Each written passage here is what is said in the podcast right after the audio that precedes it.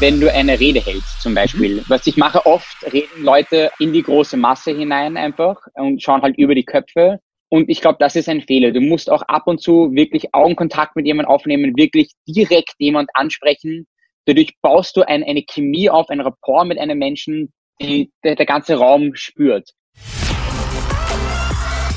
Darf ich vorstellen? Unternehmer Nuriel Molcho, Mitte 30 und Sohn des berühmten Pantomimen- und Körpersprache-Experten Sami Molcho. Sich selbst zu präsentieren und auch andere Menschen zu lesen, wurde ihm quasi durch den Vater in die Wiege gelegt. Diese Folge ist sehr wertvoll für alle, die beim Präsentationen halten, Kollegen, Chefs und das Publikum insgesamt überzeugen müssen und wollen. Führungskräfte werden Nuriel an den Lippen kleben, wenn er gleich erklärt, wie er neue Mitarbeiter liest beim Einstellungsgespräch. Ja, und ich freue mich, wenn du diese Folge bei iTunes bewertest. Dann werden wir noch sichtbarer. Wir können noch mehr Menschen Zugang verschaffen zum Expertenwissen meiner Gäste. Danke für eine, wenn es dir gefällt, 5-Sterne-Bewertung bei iTunes. freue mich auch über ein paar Zeilen, wenn du dazu schreibst, warum dich dieser Podcast weiterbringt. Ja, und jetzt geht's los. Freue mich sehr auf das Gespräch mit Nuriel und stelle ihn natürlich gleich am Anfang, wie immer, noch genauer vor. Der Erfolg Reich Reden Podcast. Durch die richtige Kommunikation machst du als Selbstständiger oder Unternehmer mehr Umsatz. Als Angestellter machst du schneller Karriere, weil du bei den Entscheidern auffällst. Nutze die Techniken der Profi-Moderatoren für deinen Erfolg, beruflich und privat. Echte Hacks aus der Praxis, die definitiv funktionieren. Lerne von Menschen, die in ihrem Business top sind. Bekannte Promis und unsichtbare Stars ihrer Branche verraten die Strategien, mit denen sie ihre Redeangst überwunden haben und durch die richtige Kommunikation erfolgreich wurden. Und hier ist der Mann, dessen Handwerk sein Mundwerk ist, Axel Robert Müller. Herzlich willkommen zum Erfolgreich Reden Podcast. Nuriel Molcho ist mein Gast heute. Er ist Weltbürger, aber er fühlt sich zu Hause in Wien und statt Auto fährt er lieber Vespa oder Skateboard.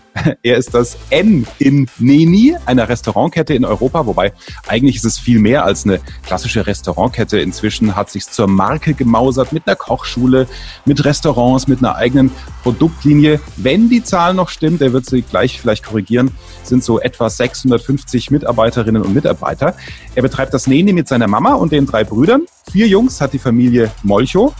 Nuriel ist Jahrgang 84, zuständig für Marketing, PR und schöne Fotografien. Er wollte immer Businessman werden und viel von der Welt sehen und das Angenehme am Neni, in der Firma kann er beides ausleben. Und äh, weil er gern Hüte trägt, hat er mit seiner Frau einfach mal ein Label gegründet und macht die Hüte selber. Ein echter Machertyp. Und jetzt kommt der Grund, warum Nuriel der ideale Gast ist für einen Podcast zum Thema Kommunikation, denn er ist der Sohn des weltberühmten Pantomimen- und Körpersprache-Experten Sami Molcho. Da stellt sich mir natürlich die Frage, wenn man durch den Beruf des Vaters das Thema Körpersprache, nonverbale Kommunikation quasi in die Wiege gelegt bekommen hat, hat man dann gleichzeitig null Berührungsängste? zum Thema Kommunikation und sich von klein auf getraut, äh, vor anderen zu reden und zu präsentieren. Das besprechen wir jetzt mit Nuriel Molcho, den ich gerade, glaube ich, fast schon tot geredet habe. Grüße von meinem Hotelzimmer in Gran Canaria. Grüße nach Wien. Hallo, sehr, sehr schöne Intro. Ich danke dafür. Und ähm, ja, du hast schon, das schon einige sehr wichtige und schöne Punkte da erwähnt. Der Erfolg Reich Reden Podcast. Dein erstes Mal.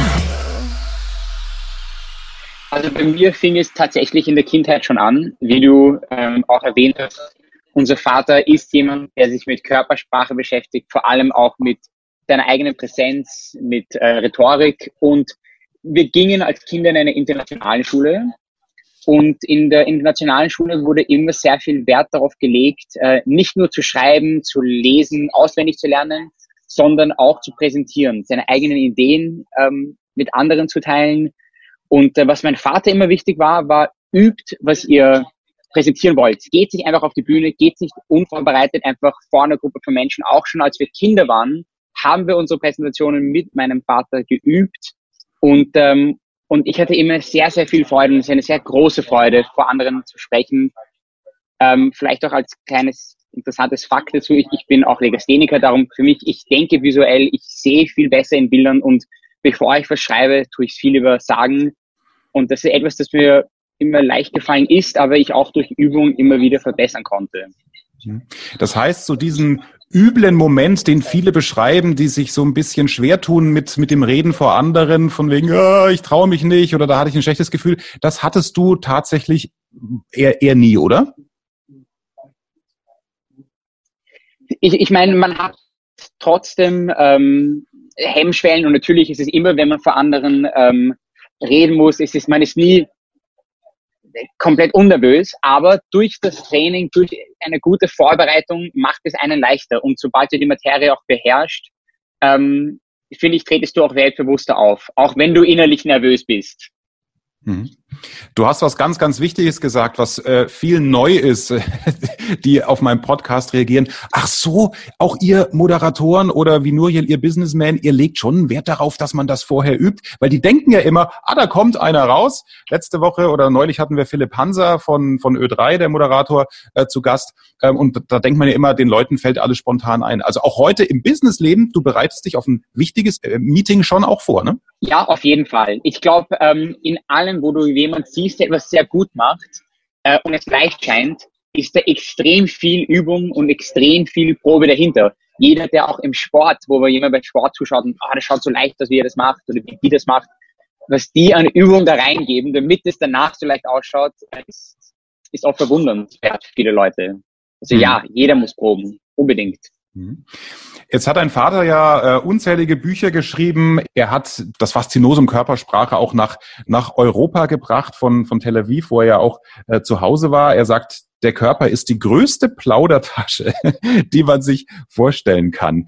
Ähm, inwieweit hast du denn da in der Erziehung oder einfach durchs Tun mitbekommen, auf gewisse Dinge zu achten? Also liest du auch einen Menschen und die Körpersprache, wie es dein Vater immer getan hat? Also eine Sache, die ähm, mein Vater immer wieder auch geprägt hat und immer wieder gesagt hat, es geht nicht nur ähm, die Körpersprache zu lesen von anderen, es geht um Wahrnehmung. Nimm andere Menschen um dich wahr, lese ihre Körpersprache nicht jetzt direkt, aber, aber sei dir dessen bewusst, wenn sich jemand unwohl fühlt, wie verhält es sich, wenn sich jemand wohlfühlt, wenn sich jetzt auch im Business zum Beispiel bei uns, ähm, wo wir in der Gastronomie im Servicebereich arbeiten, fühlt sich ein Kunde ähm, ignoriert, wahrgenommen, und auf diese Sachen zu achten durch die Körpersprache hilft einen schon mal enorm. Und das hat er immer gesagt. Ähm, spazier durch die Welt mit offenen Augen und, ähm, und, und kleine Nuancen, die du bei dir merkst, schau, ob du das auch bei jemand anderen vielleicht merkst. Oder vielleicht spiegelt dich auch jemand. Ähm, und, und lest das, interpretier das und nützt es für dich. Mhm. Kannst du uns da ein paar Beispiele äh, geben, gerne auch aus deinem, aus deiner Branche? Also wie, wie liest du einen Gast, ob er sich wohlfühlt oder nicht? Also es gibt unterschiedliche. Also wenn wir vielleicht einen Schritt zurücknehmen, wenn du eine Rede hältst zum Beispiel. Mhm. Was ich mache oft, reden Leute ähm, in die große Masse hinein einfach und schauen halt über die Köpfe. Und ich glaube, das ist ein Fehler. Du musst auch ab und zu wirklich Augenkontakt mit jemandem aufnehmen, wirklich direkt jemand ansprechen, Dadurch baust du ein, eine Chemie auf, ein Rapport mit einem Menschen, die der, der ganze Raum spürt. Wenn du nur so ins Leere redest oder über jeden hinüber schaust und jeden ignorierst und natürlich kannst du nicht jeden wahrnehmen, aber nimm ein paar Leute wahr, die dich irgendwie sympathisch anlächeln oder anschauen und sprech sie direkt an. Das ist ein Tipp, den wir als junge Leute bekommen haben. Und wenn ich meine Reden halte, tue ich mir ab und zu wirklich so Anhaltspunkte setzen. Und das hilft mir extrem. Ähm, jetzt im Business zum Restaurant Natürlich bist du oft sehr beschäftigt. Ähm, du spazierst an einem Tisch vorbei, du hast gerade Bestellungen im Kopf, aber wenn du nur kurz die Person anschaust, hinnickst, sagst, ich komme gleich, die Person fühlt sich sofort wahrgenommen, auch wenn sie noch zehn Minuten warten müssen, ist es viel schlimmer, wenn du einfach vorbeispazierst, ohne die Person überhaupt eine Sekunde wahrzunehmen. Ähm, und das sind so kleine Sachen. Ein kleiner Blick, ähm, ein kleiner Kontakt, kurz die Schulter greifen. Ich bin gleich bei dir. Das sind Sachen, die sehr viel bringen. Ähm, und in jedem Gespräch, wenn wir es jetzt auch in einer größeren Runde, wenn jetzt größere ähm, Business-Termine stattfinden, ähm, weißt du, alle mit einbeziehen, alle einfach kurz anschauen, auch wenn jetzt jemand nur da ist, um das Protokoll zu schreiben, auch einmal hinschauen. Jeder Mensch will wahrgenommen werden. Mhm. Es ist ein äh, entscheidender Satz und ich habe das Erlebnis gestern gehabt hier an der Strandpromenade in, in Las Palmas nach meiner Kundenwahrnehmung war in diesem Café nicht viel los. Sie hat, ich glaube, 10, 12 Minuten gebraucht, um die Bestellung aufzunehmen. Auch für die Rechnung hat sie ewig gebraucht. Aber nachdem ich immer oder alle zwei, drei Minuten gesehen habe, wenn sie an mir vorbeigelaufen ist, dass sie mir zugezwinkert hat, wusste ich, sie hat mich nicht vergessen. Also habe ich als Tourist gedacht, okay, dann haben die irgendwo im Ablauf gerade einfach einen Stress, aber ich muss es nicht nochmal sagen. Also äh, es ist lustig, dass du das sagst. Genau das ist es. Wenn die zehn Minuten an mir vorbeirennt, ohne Blickkontakt mit mir aufzunehmen, fühle ich mich nicht wahrgenommen, geschweige denn wertgeschätzt. Ganz genau. Und genau um das geht es. Du wartest, du kannst auf zehn Minuten warten und du weißt auch, wie viel Stress sie vielleicht hat, aber diese Wahrnehmung bringt sehr viel. Wir haben von deinem Vater natürlich äh, viele kleine Hinweise bekommen, so nach dem Motto, also wenn einer kleine Schritte macht, dann ist es ein detailverliebter Mensch, bei dem erreicht man am meisten, wenn man ihm alles ganz genau erklärt. Wenn einer hingegen einen trampelnden Gang hat, dann äh, möchte er Aufmerksamkeit und Anerkennung. Ist das auch, ähm, sind das auch Sachen, die du sicher jetzt nicht aktiv äh, äh, abspulen kannst, weil du bist ja auch kein Dozent in dem Bereich, aber sind das Dinge, wenn du zum Beispiel einen neuen Mitarbeiter fürs Neni äh, engagierst, wo du schon, schon auch schaust, wie der in den Raum reinkommt? Kannst du das ein bisschen beschreiben, inwie, inwieweit man die Körpersprache vielleicht auch bei Einstellungsgesprächen nutzen kann, was ja für Führungskräfte, die uns zuhören, ganz wichtig ist? Natürlich. Also es geht, also ich würde jetzt, auch wenn ich jetzt den Schritt anschaue, mein Vater macht es auch sehr oft mit ähm, den ähm, mit, mit den Handschlägen oder wenn er jemanden begrüßt, wie wird die Hand gedrückt oder genommen. Ähm, ich gehe eher, ich probiere den Menschen einfach äh, zu lesen, in dem die Sympathie, wie, wie, wie wirken sie auf mich? Wirken sie selbstbewusst in dem, was sie sagen? Verkaufen sie mir da gerade irgendeine Geschichte, die nicht ganz wahr ist? Ähm, du erkennst sehr schnell, wenn jemand wirklich authentisch ist, wenn jemand von Leidenschaft, von äh, Passion redet oder wenn jemand dir etwas vorspielt. Und, und mhm. das ist etwas, das ich mehr achte als jetzt den Gang oder wie er mir die Hand gibt. Ich probiere im Gespräch herauszutesten, aber auch hier kann man sich natürlich irren. Und manche Leute können auch voller Selbstbewusstsein und Leidenschaft auftreten in der Arbeit, dann aber ganz anders sein, weil sie dann doch dort entdeckt haben, dass es vielleicht nicht ihre Leidenschaft war oder zu überfordernd. Also auch da kann man sich nicht irren, aber Sachen können sich ändern. Und das ist, das ist auch okay, finde ich. Aber dieser erste Kontakt, wenn man das richtig liest, kann schon mal viel geben. Mhm. Setzt du denn selbst wiederum Körpersprache bewusst ein? Also es gibt auch dieses Beispiel, der Chef sagt den ein und denselben Satz in, in verschiedener oder in, in einer verschiedenen Körpersprache und Gestik. Also nach dem Motto, wenn der Chef vor dir ist und du bist ja selber Chef und er sagt mit verschränkten Armen, ich gebe Ihnen da eine große Chance. Ja, dann bedeutet das im Zweifel mehr, mehr Arbeit für den Mitarbeiter. Wenn er es aber mit geöffneten Armen sagt und nach oben gezeigenden Handflächen, dann äh, drückt das ja aus, ich glaube an Sie und will, dass Sie weiterkommen. Also der gleiche Satz mit verschiedenen Bedeutungen. Äh, nutzt du sowas auch?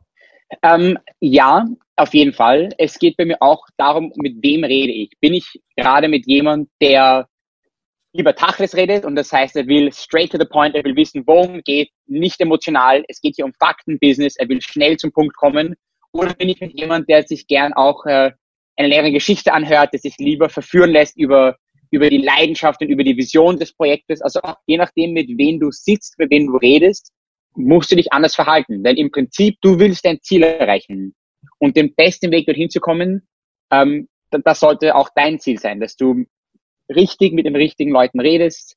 Ähm, und das merken wir auch, wenn wir mit gewissen Angestellten reden. Natürlich, manchmal gibt es super stressige Situationen und das ist gerade Sommerbetrieb und es ist voll und wenn du da mit einer Panik reingehst und das erste Gespräch mit den Mitarbeitern führst und selbst Angst hast, das wird ganz anders rüberkommen, wenn du da sagst, ich weiß, es wird vielleicht hart, aber hey, das ist die erste Challenge im Sommer, wir müssen hier als Team zusammenhalten, let's do it together. Ähm, ich freue mich schon auf uh, unseren ersten Drink nach dieser Session und dann können wir alle unser Feedback dazu geben, dann motivierst du deine Leute anstatt ihnen Angst zu machen. Mhm. Und solche Sachen musst du natürlich bewusst äh, ansetzen und nützen. Also die Mitarbeiter bewusst mitnehmen, ganz zentraler Tipp für alle, die, die sich da ein bisschen schwer tun bei den Wochenbriefings. Äh, ist ja auch mein, mein Tipp zum Beispiel am Montagmorgen nicht gleich sagen, und oh, das sind eure To-Dos, erstens, zweitens, drittens, sondern anfangen, wenn am Sonntagabend ein Fußballspiel war, Champions League oder was weiß ich, dass man sagt, hey, guten Morgen Kollegen, Mensch, eure Augen sind genauso klein wie meine. Verstehe ich, ne? War lang, war lang gestern mit dem Elfmeterschießen. Trotzdem ist wichtig, dass wir Gas geben heute. Erstens, zweitens, drittens. Ne? Also es ist ja die gleiche Botschaft, aber ich hole jemanden anders ab durch die bewusste Macht und das richtige Einsetzen der Kommunikation. Ganz genau, ganz genau. Äh, man muss sich einfach selbst in die Situation bringen. Wie hättest du es gerne? Du kommst Montag in der Früh, ähm, willst du gleich angeschrien werden, willst du gleich äh, extrem viel überfordernde Arbeit auf den Tisch gehaut bekommen oder willst du es mal langsam angehen und die Sympathie und hey, Montag ist auch ein schöner Tag, die Woche startet, das sind unsere Ziele. Ähm, was glaubst du, können wir bis Mittwoch erreichen? Was können wir bis Donnerstag, bis Freitag erreichen? Und auch manchmal mit kleineren Bausteinen arbeiten. Mhm. Hast du denn, ich meine, inzwischen machst du sicher nicht mehr, ne, sowas wie Flirten, nachdem du ja glücklich verheiratet bist seit 2018, aber hast du da dir auch ein paar in der Teenie-Zeit so ein paar Flirt-Tricks zurechtgelegt durch vielleicht auch das innere Gefühl, deine, deine Sicherheit, Mensch, ich hatte einen Papi, der weiß, was Körpersprache äh, ausmachen kann. Äh, hast du da irgendwelche Flirt-Tipps parat für den Sommer?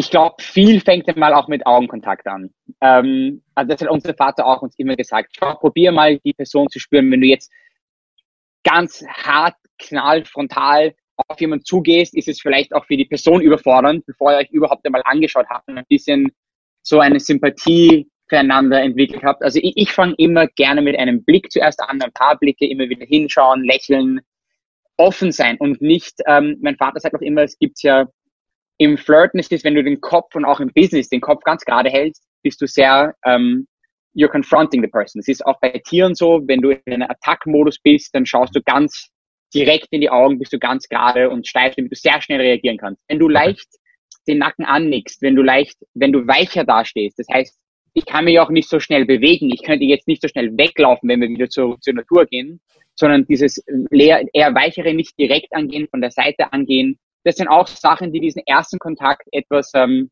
sympathischer und leichter machen, als dieses gerade Attackieren. Mhm. Jetzt hast du in das London. so Kleinigkeiten. Ja. Ja. Das ist, ja, angekommen. Selbstbewusstsein. Das, das Wichtigste beim Flirten ist einfach Selbstbewusstsein. Ganz genau. Sympathisch, selbstbewusst und auch ein Nein ist kein Ende der Welt. Und nicht beleidigt sein und, ähm, und das auch ausstrahlen. Auch ein Nein ist okay. Ich bin da, ich präsentiere mich, ich würde gern mit dir was trinken. Und wenn nicht, ist es auch völlig okay. Und das spürt eine andere Person. Dieses Selbstbewusstsein, dieses innere Glücklichsein. Mhm. Ah, schöner Satz. Das, das innere Glücklichsein. Ein, ein, ein wunderbarer Satz. Du hast in London und Barcelona äh, studiert. Das heißt auch, du warst in zwei völlig unterschiedlichen Kulturkreisen. Auch runtergebrochen wieder aufs Präsentationsthema. Ich kann mir vorstellen, dass ein Referat an der Uni in Barcelona anders abgelaufen ist als vielleicht im, im regnerischen England. Hast du da Unterschiede festgestellt, wie Kommilitonen je nach Art und Weise ihrer Herkunft vielleicht auch präsentieren?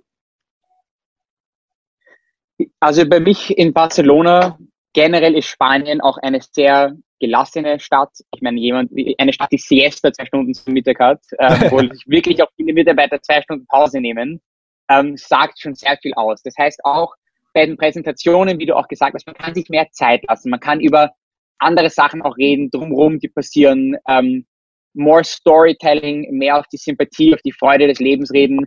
In England, vor allem in London, wo es eins der härtesten Märkte der Welt ist, geht es um Geschwindigkeit, Fakten, was bringst du zum Tisch? Weil ich habe keine Zeit und der nächste steht schon vor der Tür.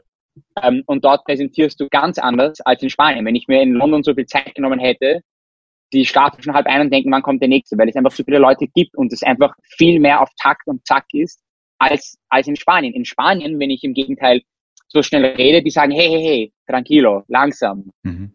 Ähm, also man muss natürlich die Kultur ähm, respektieren, mit einbeziehen und für sich gewinnen. Mhm. Das heißt, lösungsorientiert gedacht, was empfiehlst du? Wann ist eine Präsentation, egal jetzt ob in einem Meeting oder auch vor Mitarbeitern oder auch vielleicht in, in der Uni oder bei Schülern, die uns hören, wann ist eine Präsentation eine geile Präsentation? Was muss aus deiner Sicht drin sein? Also ganz wichtig ist einmal die Message. Was will ich kommunizieren? Ganz wichtig, immer wieder zurückzukommen was ist der Sinn von dieser Präsentation? Weil oft reden Leute heiße Luft und es geht so lang und man weiß gar nicht, worum geht es hier überhaupt. Also zuerst ganz klar mal definieren, worum es geht. Du kannst es mit witzigen Geschichten, ich glaube, Humor ist immer was Positives. Leute merken sich witzige Momente, schöne Momente viel mehr, als wenn du jetzt eine Nummer sagst. Wenn ich sage, ja, und wir erreichen diese Nummer X bis das Wochenende, aber wenn ich sage, hey, wenn wir unser Ziel erreichen, dann geht es am Wochenende mit allen nach Barcelona, weil wir es so gut gemacht haben, ähm, oder was immer es ist. mit ein bisschen Humor ähm, funktioniert es oft besser, aber, aber rede nicht zu lang um den Brei herum. Komm zum Punkt und, und, und wiederhole dich. Auch am Ende der Präsentation tue ich immer meine Fakten oder was ich wirklich sagen wollte, noch einmal wiederholen. Also wie gesagt, es geht um das, das, das. Kurz und kompakt wieder am Ende, damit jeder sich erinnert. That's it. Mhm. Erfolgreich reden heißt dieses Format über Reden und inwieweit Reden zum erfolgreichen ja, Leben beiträgt. Das ist, glaube ich, jetzt klar geworden. Lass uns generell noch ein paar Takte zum Thema Erfolg verlieren. Das, was mit Neni ich sag mal, passiert ist. Inwieweit war das denn geplant als Strategie? Du hast gesagt, du wolltest immer Businessman werden. Du bist es auch geworden. Als ihr 2009 in Wien am Naschmarkt eröffnet habt, war da klar, wir wollen 10, 15 Läden haben und irgendwann 700, 800 Mitarbeiter? Oder inwieweit ist es, hat sich's ergeben auf dem Weg? Es hat sich auf dem Weg ergeben, komplett. Also es war anfangs ein pures Leidenschaftsprojekt meiner Mutter. Sie hat gesagt, ähm, Sie steht inmitten ihres Lebens, sie ist jetzt 50, äh, die Kinder sind außer Haus. Sie hatte eine Cateringsfirma und sie wollte einen neuen Abschnitt im Leben. Sie wollte ein Restaurant haben. Sie ist eine begnadete Köchin und ähm, und sie hat gesagt, aber sie würde es nicht alleine machen. Sie will eine coole Location finden an einem Markt, da sie auch an einem Markt aufgewachsen ist und sie auch in den Märkten der Welt, als sie mit meinem Vater auf Reisen war, gelernt hat zu kochen, mhm. hat sie gesagt, ich will ein Restaurant am Markt machen und mit meiner Familie.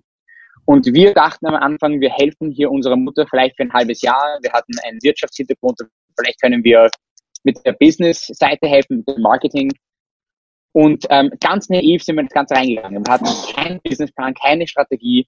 Wir haben einfach das Glück gehabt, dass wir einen Kredit bekommen haben und eine Location gefunden haben, die kein anderer wollte, weil keiner das Potenzial darin gesehen hat. Also auch da waren wir schon Visionäre für den Naschmarkt, äh, einen, einen Teil des Nachtschmacks zu nehmen, der komplett unbeliebt war mhm. äh, und zu sagen, auch da können wir was Schönes machen. Und dann war es einfach Hard Work, sehr schnell sehr viel lernen, ähm, weil es doch eine ganz andere Branche war, als was wir gelernt haben. Und wir haben uns alle in die Arbeit verliebt. Und ähm, die Leute haben das gespürt. Es ist nicht ein Betrieb, der hier auf Geld aussieht. Es ist eine Familie, die was macht, weil sie das lieben. Und die sind Tag und Nacht dahinter und, und das Essen schmeckt gut und es ist, und es ist sympathisch. Und dann kam der nächste Auftrag. Hey, wir haben eine Location am Donaukanal, der würde sich perfekt hinpassen. Keiner wollte zum Donaukanal. Ähm, da war, das, da waren Obdachlose, da war nur, es war schmutzig, es war gefährlich, wir haben gesagt, aber das ist in der Mitte der Stadt, da strahlt die Sonne den ganzen Tag runter. Machen wir da was? Wir haben eine Tel Aviv Beach unten aufgesperrt, den wir auch seit zehn Jahren dort unten betreiben. Und dann kam 25 Hours und dann kam Spar und es war sich alles eigentlich nur ergeben, für uns war es wichtig, die Möglichkeiten zu sehen, wahrzunehmen, sehr hart dran zu arbeiten und dann auch einen Erfolg daraus zu machen. Und es war auch sehr wichtig, Nein sagen zu können, weil natürlich kamen dann auf einmal sehr viele Anfragen und man kann auch zu schnell wachsen und es kann überfordernd werden und du verlierst den Kontakt zum eigentlichen Konzept und was du eigentlich wieder zurück zu diesem the Message, was ist die Nachricht, was wollen wir eigentlich hiermit erreichen? Und es kann nicht sein, wir wollen Geld machen. Wir wollen gutes Essen für, für eine große Brandbreite von Leuten machen. Wir wollen ein zweites Zuhause für Leute schaffen, wo sich Leute wohlfühlen, wo sie mit Familie und Freunde essen, wo es unkompliziert ist ähm, und dieses, dieses Life is Beautiful Gefühl denen mit nach Hause geben. Und das in Supermarktprodukten, das in der Fotografie, die ich mache, um, der ganze, um die ganze Welt, durch die Restaurants, durch die Kochschule, durch die Kochbücher. Ähm, und da treu zu bleiben und wenn Sachen vielleicht umsatztechnisch genial gewesen wären, aber gar nicht dazu reinpassen, auch zu sagen, nein, das passt nicht dazu. Und das könnte die Marke verbessern und, und, und genau nicht diese Gier zu haben, sondern einfach seiner Message treu zu bleiben und mhm. zu hoffen, dass es dann, dass das dann auch klappt. Und es hat ja auch geklappt. Wie viele Restaurants sind es inzwischen? Mittlerweile sind es elf Restaurants. Wir haben dieses Jahr Paris und Amsterdam eröffnet. Ähm, Paris Nummer 10, Amsterdam war das elfte Restaurant. Mhm. Und äh, was bei euch auffällt, ist es äh, so schön, wie ihr auch miteinander äh, umgeht. Also klar werdet ihr euch auch in die Haare kriegen, aber deine Mama sagt zum Beispiel über dich, er geht nicht, er schwebt. Alles an ihm ist kreativ. Er ist sehr sensibel und er hat einen tollen Blick für Sachen, die andere nicht auf den ersten Blick sehen. Einen ästhetischen Blick für das Schöne. Er ist der Influencer der Familie. Sage ich danke, Herr. sehr lieb.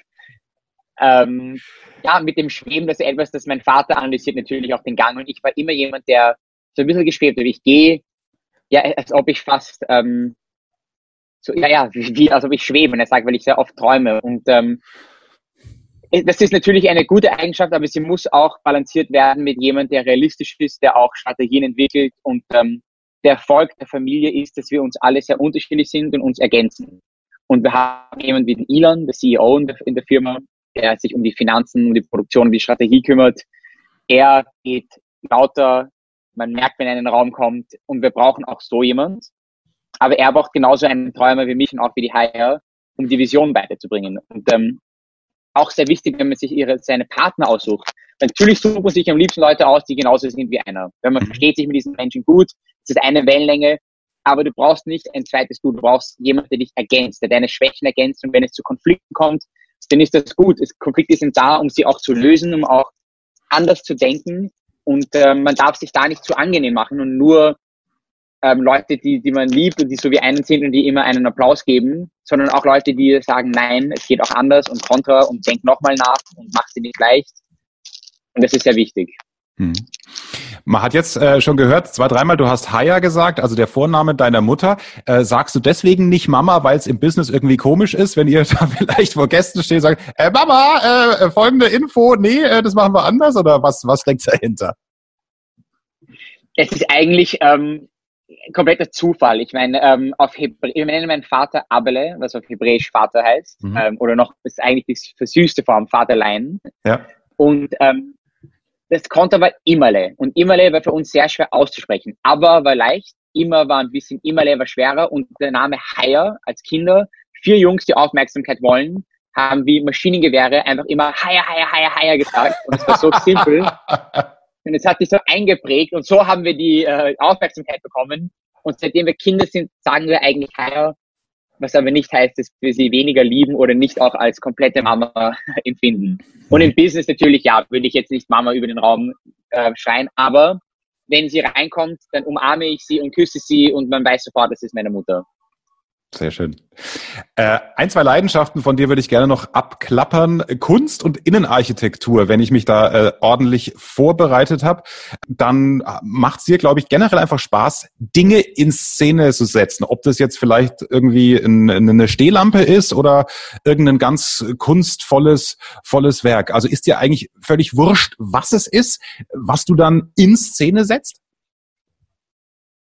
Ähm, also wie du auch ganz am Anfang erwähnt hast, ich, Ästhetik war mir immer schon sehr wichtig. Ich bin jemand, der sich sehr inspirieren lässt von Kunst und das ist in allen Facetten, ob es jetzt Kunst im Gemälde oder in Architektur oder auch in der Inszenierung eines Tellers äh, oder eines Gerichtes auf einem Teller oder auch in die Raumgestaltung. Ich, ich mag es sehr gerne. Ich interessiere mich für verschiedene Richtungen und probiere dadurch auch ähm, Inspiration für die Restaurants zu suchen, auch für meine Fotografie, auch für Kochbücher ähm, eine Sache, die ich gemacht habe, als ich sehr jung war, ähm, ich habe ich hab Kunst studiert in der Schule und was mich sehr verärgert hat, ich habe als eines der einzigen in meiner Klasse abstrakte Kunst gemalt. Ähm, mhm. Also jetzt nicht figurativ und nichts äh, skulpturelles, sondern wirklich abstrakt mit Farben, mit Emotionen.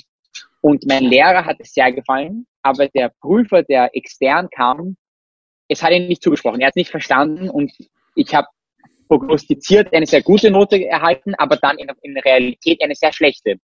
Und ich fand es irgendwie extrem unfair. Ich habe mir gedacht, ähm, wie kann der Geschmack von einer Person die, meine ganze Karriere irgendwie jetzt hier ähm, beurteilen? Mhm. Und ähm, es hat sehr eingeschüchtert. Ich habe dann leider mit der Kunst eine Zeit lang aufgehört. Aber was ich mir dann gesagt habe, ist, ich will andere Künstler unterstützen. Und ich habe, als wir das Restaurant aufgesperrt haben, einmal im Monat ähm, einen ganzen Raum leergestellt und habe jungen Künstlern die Möglichkeit gegeben, sich zu präsentieren. Ob mir die Kunst gefallen hat oder nicht, wenn es jemand mit Leidenschaft war, wo ich sehe, da ist ein kreativer Prozess dahinter, dann habe ich ihm die Bühne gebeten, seine Kunst zu zeigen und habe hab die dann gefördert und habe dann auch geschaut, dass wir so viel wie möglich verkaufen. Das gesamte Geld ging an die Künstler und ähm, und als ich gesehen habe, wie die gestrahlt haben und weißt manche Sachen sind gut angekommen, manche Sachen nicht, aber die Unterstützung hat ihnen so viel Kraft gegeben, dass es dann auch bei mir wieder was erweckt hat. Und dann habe ich zur Kamera gegriffen und habe gesagt, ich will auch wieder Kunst machen und habe angefangen zu fotografieren. Und es ist eine riesen Leidenschaft mir geworden. Ich habe gesagt, keiner kann mir sagen, ob eine Fotografie gut oder schlecht ist. Ich präsentiere meine Sachen, wie sie sind. Und wenn die Leute es mögen, ist es schön. Und zum Thema Instagram, Riesenkanal. Ähm, wir haben viele gesagt, nur du musst einen gewissen Stil haben, du musst eine gewisse Bearbeitungsrichtung beibehalten, weil wenn dein Feed gleiche und regelmäßig ausschaut, dann wirst du mehr Followers bekommen. Das ist, was die Leute wollen. Mhm. Ich habe gesagt, das ist aber wieder, dass ich mich präsentieren muss an die Masse und sie sagen mir, was ist gut oder schlecht. Ich mache von Porträts bis Stadtbilder, bis schwarz-weiß, bis extrem knallig. Alles, was ich gerade mag. Und heute schätzen die Leute diese Vielfalt und es tut mich kreativ nicht einschränken. Und das ist ein Tipp, den ich heute geben kann. Ähm, ein kreatives Outlet zu finden, egal ob die Leute es mögen oder nicht, egal ob du mit Geld machst oder nicht, jeder braucht irgend so kreatives Outlet. Es gibt einen extrem viel Kraft und Energie. Mhm. Und ihr, also ja, heute läuft's wieder, Nuriel, denn äh, du gibst mir immer ein Stichwort, das zur, zur nächsten Idee führt. Ihr habt ein Buch, ein Buch gemacht, äh, das heißt Food, People und Stories. Und es ist eben nicht das 480.000. Kochbuch, sondern ihr erzählt darin Geschichten. Storytelling ist auch ein äh, Wort, was wichtig ist, was vorhin bei dir schon gefallen ist. Also es gibt Rezepte aus Tel Aviv, aber es steht die Geschichte dahinter. Also sag mal, der Taxifahrer, der aber heimlich ein Foodblogger Handwerker ist oder die Geschäftsfrau, ähm, die oder oder genau. der, der, der Fischer, ja, ein Israeli und ein Palästinenser, die seit Jahren friedlich äh, zusammenarbeiten. Also das ist ja, wie, wie ist die Idee entstanden und äh, wie läuft das Buch? Muss man da erst ewig viel überzeugen? Ähm, also das war auch die Sache. Es kam der Brandstätter Verlag zu uns und hat gesagt, wir würden gerne ein Kochbuch euch machen. Ähm, das wäre dann unser fünftes Buch. Und wir haben gesagt, wieder ein Kochbuch, nein. Ähm, und oft tun Verlege vorgeben, was sie wollen, was sie sich vorstellen und du gibst im Prinzip deinen Namen dazu. Und wir haben gesagt, wenn wir ein Kochbuch machen, brauchen wir Creative Freedom. Und was wir machen wollen, ist, wir wollen nach Tel Aviv, ähm, ohne richtigen Plan. Wir wollen zwei Wochen, drei Wochen verbringen, auf den Straßen, Leute kennenlernen und Geschichten erzählen. Es geht oft, wenn ich in Restaurants gehe oder einen gewissen Teller irgendwo koste, ich liebe es, wenn ich die Story dazu höre. Mhm. Wir haben zum Beispiel im Neni den Jerusalem-Teller in allen Betrieben. Und das ist ein, der Jerusalem-Teller ist auch berühmt in Israel und es geht um die Jerusalem-Gewürzmischung, die jede Familie über Generationen probiert zu verfeinern und damit ähm, so sein Special Dish macht. Und wir haben unsere eigene Jerusalem-Mischung. Und wenn jemand kommt und das kostet und wir sagen, es ist nicht nur ein Teller, sondern es ist eine Geschichte der Familie in diesen Gewürzen da drinnen, dann schmeckt es gleich anders. Und genau das haben wir auch gedacht, wenn wir ein Kochbuch machen, müssen wir auch die Geschichte erzählen zu den Rezepten. Wo kommen sie her? Wer sind die Menschen dahinter? Wieso genau dieses Rezept? Wieso genau diese Zutaten? Und was auch sehr wichtig war bei uns, waren Bilder. Ähm, ich glaube auch, dass die Bildsprache sehr wichtig heutzutage ist. Und ich wollte auch viele Seiten im Kochbuch haben, die einfach die Atmosphäre wiedergeben, die einfach die Stadt Tel Aviv in ihren Facetten zeigt und nicht nur Seite nach Seite Essensgericht, Text, Essensgericht, mhm. Text, sondern Menschen, ähm, Sonnenuntergänge, ähm, gewisse schöne stille Momente in den leeren Märkten, die man einfach so spüren muss und sehen muss und dann das Rezept dazu in die Geschichte und wow. Ja. Das wollten wir erreichen und wir haben wirklich ähm, sehr, sehr gutes Feedback bekommen auf das Kochbuch. Wir waren, wir sind in dieser Woche sogar auf Platz 8 unter den top verkauften Büchern gesamt im deutschsprachigen Raum auf Amazon. Wow. Ähm, also da haben wir sind wir sehr stolz drauf. Äh, könnte auch sein. Völlig, völlig zu Recht. Äh, diese Woche, damit meint Nuriel äh, jetzt Anfang März, der Zeitpunkt, zu dem wir dieses Gespräch aufnehmen. Und liebe Podcast-Community, da die Bitte. Ihr wisst, ein großes Herzensprojekt ist dieser Podcast für mich auch, um Global Family groß zu machen. Die Hilfsorganisation, deren Vorstand ich in Deutschland sein darf, wir ermöglichen Kindern, die noch nie in ihrem Leben Urlaub hatten, Urlaub. Und deswegen werden wir natürlich auch dieses Buch hier unten verlinken unter der Folge bei iTunes. Wenn ihr über unseren Amazon-Link bestellt, kriegen wir ein paar Prozent Provision, was ich eins zu eins rüberschiebe für die Fahrtkosten, um die Familien in die Hoteliers, äh, in die Hotels zu bringen. Die Hoteliers stellen da die Zimmer. Für euch bleibt der Preis natürlich komplett gleich. Also, wenn ihr Bock habt auf dieses etwas andere Kochbuch, unterstützt es und legt es euch zu, gerne mit dem Link unter dieser Folge. Und dann, Nuriel, schaffen wir vielleicht sogar Platz eins in den Amazon Charts. Ich hoffe sehr. Ich hoffe, wir können sehr viele Kinder auf Urlaub schicken. Wäre super. Gegen Ende noch, ich habe so viele Reportagen schon äh, gesehen und auch viel gelesen über Tel Aviv. Ich war noch nie dort, aber wenn man auf, auf Phoenix, ähm, den, den Dokumentationskanal von ARD und ZDF, wenn man da Reportagen sieht, was mir auffällt, ist dieses schöne Licht von Tel Aviv und auch, was du schon, schon beschrieben hast, die, die, die Märkte. Kannst du, und einem Kreativen äh, traue ich mir diese Frage zu stellen, kannst du uns beschreiben, wie Tel Aviv riecht? Ha, wie Tel Aviv riecht. Tel Aviv riecht nach frischem Essen. Essen ist ein riesen, riesen Bestandteil von Israel und es wird überall an jeder Ecke frisch gekocht und du riechst immer, du hast Gewürze, du hast Fleisch am Grill, du hast auch frisches Gemüse, das vom Markt reinkommt. Es riecht nach frischen Zitronen und Orangen, die überall wachsen. Ähm, und du hast natürlich das leichte Salz in der Luft vom Meer. Äh, es riecht nach Urlaub dann schaut doch da mal vorbei. Ich glaube, es lohnt sich. Wir haben viel gehört über Körpersprache im Business, aber auch was, was Kreativität angeht, auch die Bildsprache in einem Kochbuch, immer wieder der Schlenk zum Thema Kommunikation, die ja doch irgendwo alles ist. Ähm, daher vielen Dank, dass du dir deine Zeit rausgeschnitzt hast hier für den Erfolgreich Reden Podcast und viele Grüße nach Wien.